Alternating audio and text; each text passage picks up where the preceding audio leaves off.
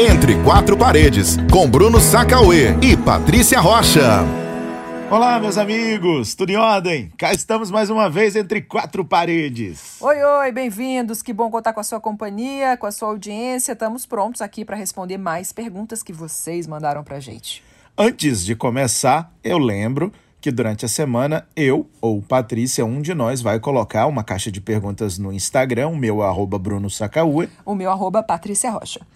Underline. Underline. Esquece do underline, Até não. Até eu bem queria que fosse nome simples assim, mas não é não. É a Patrícia Rocha Underline, é aquele tracinho embaixo, sabe, gente? É, é o traço Nutella. É. Então você fique à vontade quando a gente colocar a caixinha de perguntas para tirar, para mandar, né, a sua dúvida e a gente vai tentar tirá-la na medida do possível. Vamos embora? Agora.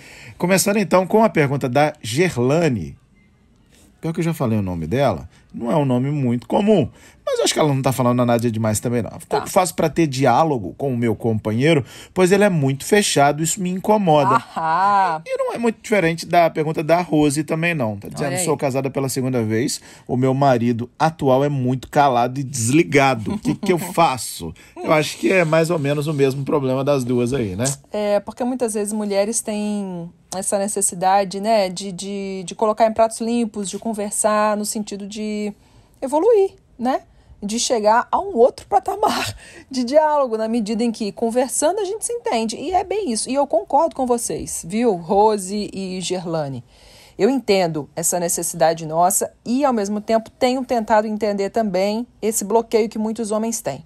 E eu acho que a explicação para isso vem desde a infância. Muitos homens, desde sempre, são educados para reprimir os seus sentimentos. Para não falar sobre o que dói, sobre o que machuca, sobre o que fere. Por quê? Porque tem que ser fortes, tem que ser viris, tem que ter uma outra linguagem para com o mundo. E muitas vezes isso não procede, isso não faz o menor sentido. As mulheres, por outro lado, não. Elas têm mais liberdade para sentir enquanto que não tem liberdade para outras coisas. Então, realmente é um processo. E eu acho que isso deve ser cultivado. É um hábito. Ninguém aprende nada do dia para a noite. E isso também não. Então, conversem, tentem conversar, tentem entender onde é que está esse bloqueio, qual é a dificuldade que eles têm, mas não abram mão disso, porque não há realmente, na minha opinião, um casamento saudável sem um diálogo, sem troca, sem partilha. Olha, todas as vezes que a gente durante a terapia mesmo a gente colocou essa situação, porque a gente vive algo bem semelhante. Patrícia gosta mais de conversar, e eu às vezes evito um pouco as DRs, às vezes eu corro desesperadamente das DRs, mas a nossa própria terapeuta diz que há aí algumas características, né? Que são comuns dos homens e outras que são Isso. das mulheres. Agora, é preciso que se chegue a um ponto comum aí, porque não vai deixar de conversar. Não é possível ter um relacionamento sem conversar. Isso é impossível. Agora, Homens, me ajuda. agora, também não dá para fazer a DR, a chamada DR, a discussão de relacionamento, a cada cinco minutos. Principalmente se um dos dois estiver ativado, um dos dois estiver num momento ruim, porque acaba terminando mal. Conselho: quando as coisas esquentarem demais, um tempo. Cinco minutos de descanso e retomem a discussão. Porque com a cabeça quente as coisas acabam dando errado. O que, que eu quero chegar? Onde que eu quero chegar, aliás? Que é preciso ter consenso. Não dá para não conversar. Para conversar o tempo todo até daria, mas entendo também que alguns homens terão resistência a fazer isso. Então que se chegue a um consenso para conversar, talvez um pouquinho mais do que o necessário, porque só o necessário também é complicado, mas que haja, né, esse acordo. Quando tá combinado não sai caro, tem aquela velha máxima, né? Então uhum. é importante. Simbora, a próxima pergunta é da Vanderlei. Ela quer saber religião. Ó, que massa. Como que isso funciona no casamento? É, no nosso caso, a gente tem a mesma religião, né? A gente tem formação católica, fui batizado, fiz.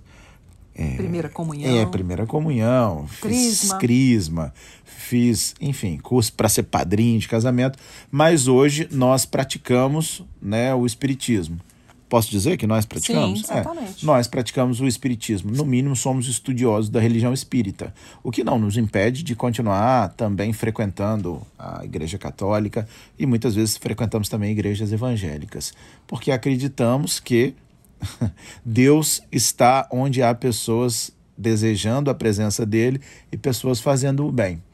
Então, a gente, tem, a gente tem um consenso, né? A gente tem opiniões muito parecidas no tocante à religião. Eu não sei como seria se nós tivéssemos opiniões diferentes e principalmente se nós fôssemos intolerantes, o que definitivamente não somos. Então, aqui em casa, como há esse ponto comum, como nós entendemos as manifestações religiosas de uma forma bem semelhante assim, eu acredito que isso acaba por não. Eu não me lembro de algum dia a gente ter Não, discutido. Ao contrário, eu acho até que religião. nesse ponto é muito interessante essa, essa nossa convergência, né? Esse ponto. Eu acho bom. Eu acho que é um ponto alto a gente ter esse mesmo tipo de pensamento sobre a vida, sobre Deus, sobre amor, sobre solidariedade. Isso é algo que nos une. Eu lamento por aqueles casais que têm pontos de vista tão diferentes sobre Deus ou mesmo sobre Jesus, a ponto de que isso seja um problema. Eu só gostaria de imaginar que o problema é eu quero ir para a igreja, o outro quer ir para o culto, ou eu quero ir para o culto, o outro quer ir para o centro espírita, o outro quer ir para o terreiro e o outro. Sabe, eu imagino que. Eu, eu torço para que seja só esse tipo de discussão, porque eu não vejo problema, não de ter um casal que seja discordante nesse sentido. Eu só não gostaria de ter que lidar com uma situação em que a gente tivesse que discordar sobre o que é amor. Sabe? Porque aí não faz sentido. Isso aí é algo que é tão profundo que talvez gerasse um, um abismo tão grande na forma da outra pessoa ser no mundo que talvez fosse incompatível com o relacionamento. Mas não sendo, que felizmente é o nosso caso, é muito bom a gente ter essa mesma visão. Até porque eu não conheço nenhum tipo de religião, nenhuma manifestação religiosa que pregue, né? que Ninguém você- prega, mas não é à toa que existe intolerância religiosa, não é à toa que tem pessoas que têm preconceito com exatamente. religião A ou B. Então, assim, Deus não é isso. Mas ser humano é ser humano, né? E é falho. É, não deixemos que uma interpretação errada da palavra de Deus te separe de uma pessoa que está do teu lado por questões grandes, a gente pode dizer assim, né? Se há amor entre vocês, Deus é puro amor, Deus prega amor o tempo todo, Deus é, fala de amor, a palavra de Deus é recheada, repleta de amor. Então não entendo como duas pessoas que se amam podem ser separadas por interpretações diferentes da palavra de Deus. verdade. Sinceramente, não entendo. Próxima pergunta, de quem é? Renata Kalina. Quando você é 220 e o outro lado é menos 110. Rapaz, parece um pouquinho disso que, ela, que, que eles estavam falando aqui no começo, que um é muito calado e o outro é muito acelerado. Eu acho que é. Mas ainda tem talvez o fato da, da própria frequência, né? De uma pessoa que faz tudo ao mesmo tempo, super ativa, e que trabalha e que estuda, e que tem um grupo de voluntário, e que cuida da saúde, e que pedala, faz exercício, ainda cuida do filho. E o outro lado, sendo o homem ou a mulher, que é bem relax, que tem uma outra vibe, que gosta de sentir a vida devagar e tudo mais. Rapaz, eu acho que talvez, de um, de um- de um certo modo, seja até interessante, sabia? Porque um contrabalanceia o outro. Porque muita aceleração o tempo todo talvez não seja legal. Talvez essa pessoa tenha crise de ansiedade, né? Tenha outros transtornos, alguns problemas de saúde, enquanto que o outro lado às vezes também precisa de um, de um tapa, de um pedala, né? Falando grosso modo, para poder tomar um rumo na vida. É, se for nesse fluxo assim de um equilibrar o outro, eu acho bacana, acho saudável. Inclusive conheço casais que são assim, mesmo, mesmo e visivelmente assim.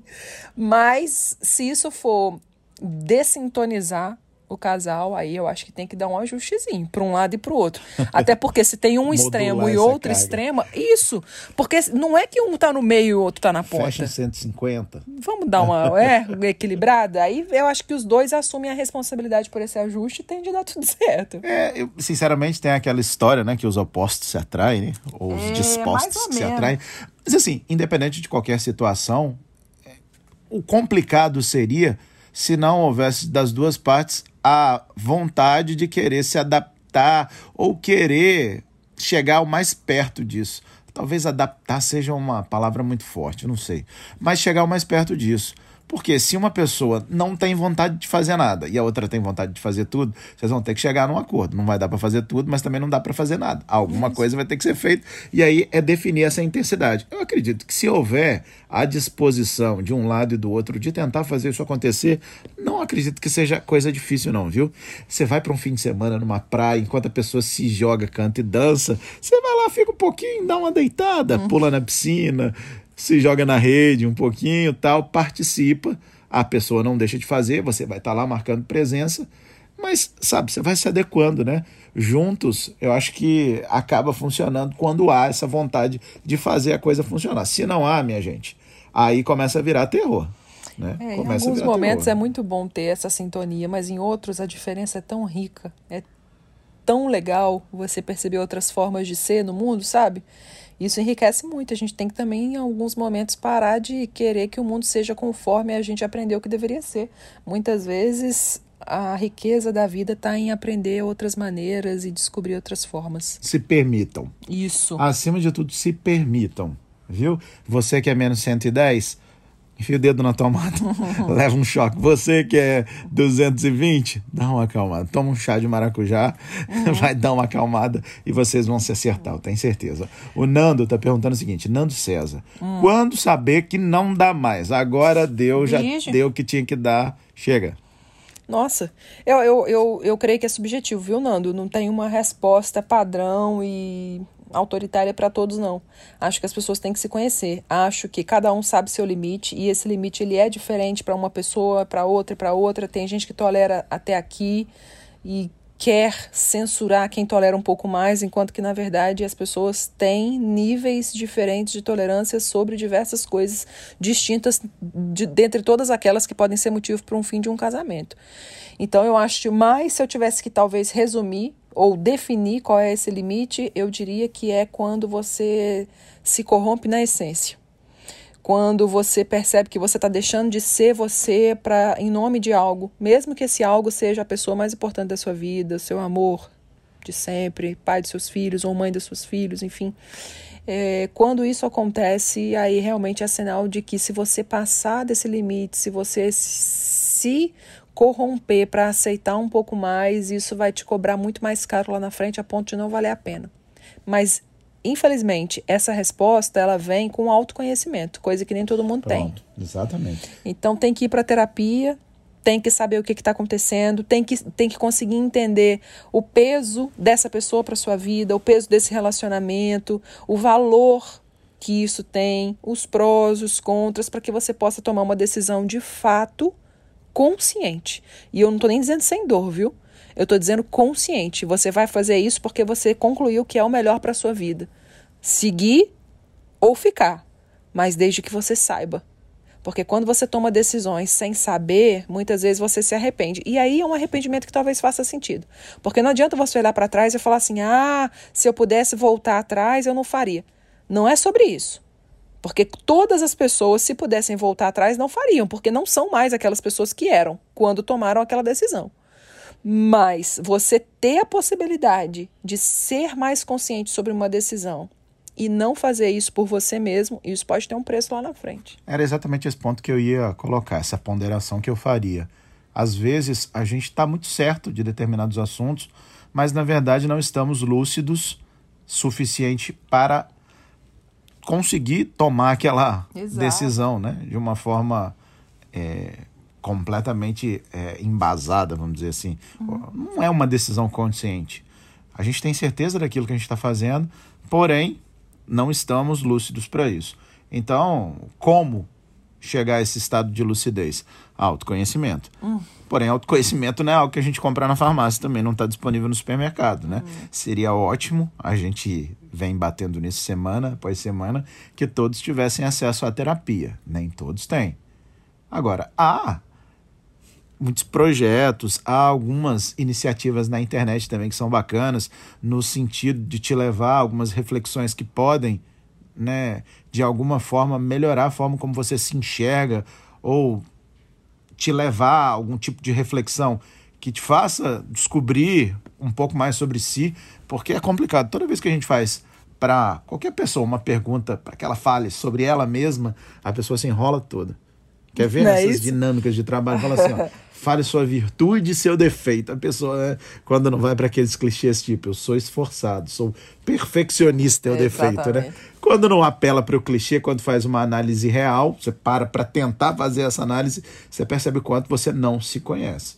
Então seria ótimo que todos tomassem uma decisão tão séria quanto essa, que tem tantos impactos quanto essa, totalmente equilibrados. Não é o caso. é importante buscar esse autoconhecimento. Agora, muitas vezes você toma essa decisão e, voltando àquela questão do arrependimento, você toma essa decisão consciente e lá na frente você pondera, tira outras conclusões, ressignifica a nós mesmos. Quando nós nos separamos, acho que não foi algo que a gente fez Verdade. de cabeça quente. Não, não, não. Ao contrário, foi, Foi muito algo que amadureceu durante muito amadurecido, é. Tanto que foi uma decisão acertada a ponto de, de poder ser revertida. não é não? É. Muitas vezes as pessoas saem tão magoadas dessas relações que elas estragam, inclusive, aquilo que a outra pessoa tem de bom. Porque sempre tem. É, é, sempre tem não, mas muitas vezes tem. Então, o que aconteceu com a gente foi isso. Nós chegamos a uma decisão, não sei nem dizer se foi uma decisão madura, porque não foi algo fácil de se fazer. Todo mundo termina, ou a maioria de nós termina um relacionamento muitas vezes magoado, né, coração doído. Porém, lá na frente houve uma oportunidade de pensar novamente a respeito daquilo, de ressignificar muitas daquelas situações e decidir que era o momento de encarar novamente. E cá estamos. Então, assim, importante é ter consciência. Como você vai buscar essa consciência? Terapia é um caminho, mas muitos encontram de outras formas também. Agora, é, tente buscar de alguma forma essa certeza. Isso. Não faça nada de cabeça quente. Até porque é uma decisão que tem impactos demais para se fazer assim, não, né? É verdade.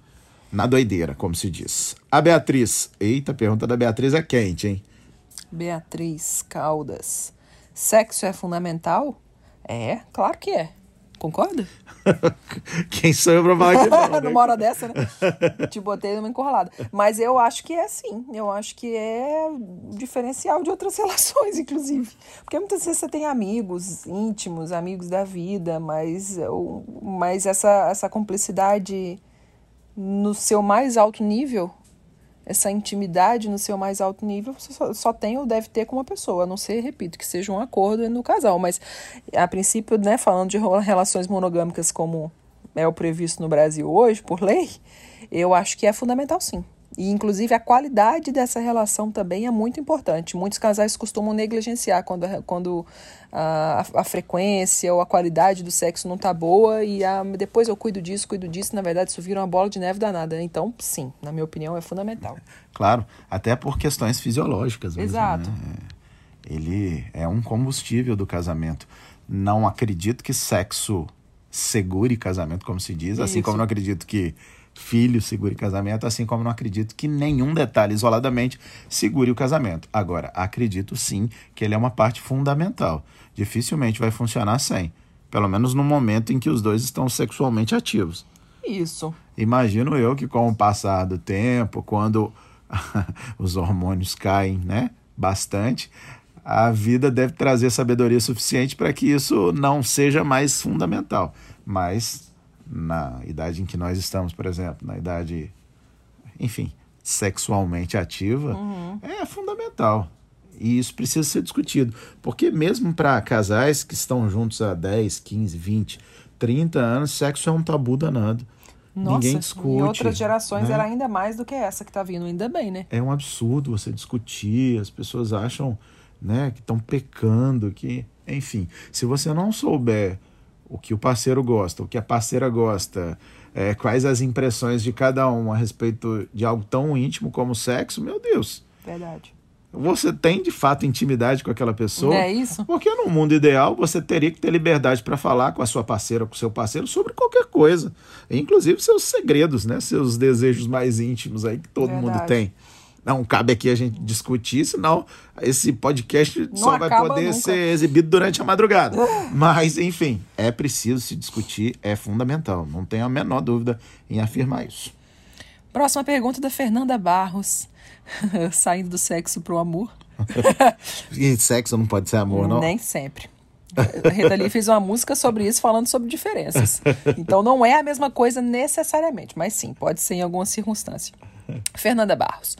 Como ter certeza de que é alguém para casar? Menino. Começa tu, vá. já casou comigo duas vezes. Já duas então vezes, né? Já, essa resposta já dei duas vezes. Na verdade, assim, eu acho que há inúmeros motivos para as pessoas casarem. E, infelizmente, muitas vezes esse motivo não é o amor pleno e genuíno. E eu acho que deveria ser. Na verdade, quando. E, e esse amor, quando eu digo assim, deve ser um amor pleno e genuíno, não significa que ele tenha que ser assim, assado, ou de jeito nenhum.